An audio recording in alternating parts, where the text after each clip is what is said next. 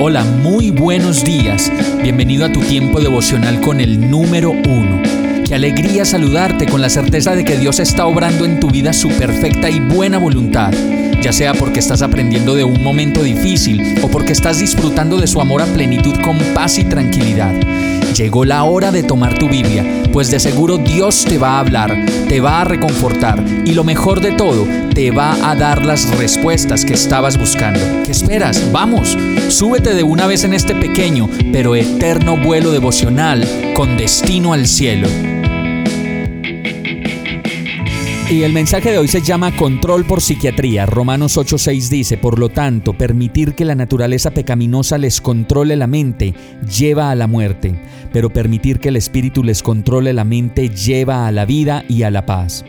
Sabemos que las enfermedades mentales son la epidemia del siglo XXI y que cada día son mayores los informes que recibimos de personas que están sufriendo por el control de su mente, llenos de ansiedad, depresión, doble ánimo, esquizofrenia, demencia, bipolaridad y muchas cosas más. El verso nos dice que si permitimos que la naturaleza pecaminosa controle la mente, todo esto nos llevará a la muerte. Y dentro de esta naturaleza están los inesperados riesgos que las redes proporcionan a diario a personas que no tienen la capacidad para tolerar el impacto avasallador de tanta información. Y resultamos entonces frustrados por no tener lo que todos tienen y por no hacer lo que todo el mundo muestra que hace o por no alcanzar lo que todo el mundo está mostrando que alcanza, según lo publicitan y lo exageran las vitrinas de la Internet. La competencia cada vez es mayor y la exacerbación del deseo mucho más fuerte y retadora cada día. Por otro lado, el verso nos dice que si logro permitir que el Espíritu controle mi mente, esto me lleva a la vida y a la paz. Y la verdad es que en la medida en que menos deseamos, menos sufrimos. Y en la medida en que nos comparamos menos, menos vamos a sentir depresión, ansiedad, doble ánimo, esquizofrenia, demencia, bipolaridad y muchas cosas más. Todas estas pasiones, por decirlo así, vienen de lo que hay en nuestro corazón, de los deseos a los que les permitimos reinar en nuestra vida.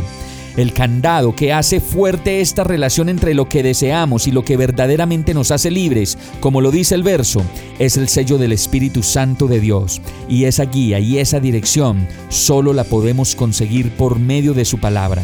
Así que la invitación de hoy, como todos los días, es que puedas tomar tu Biblia, leerla y dejarte llevar por el viento suave y apacible de su Santo Espíritu.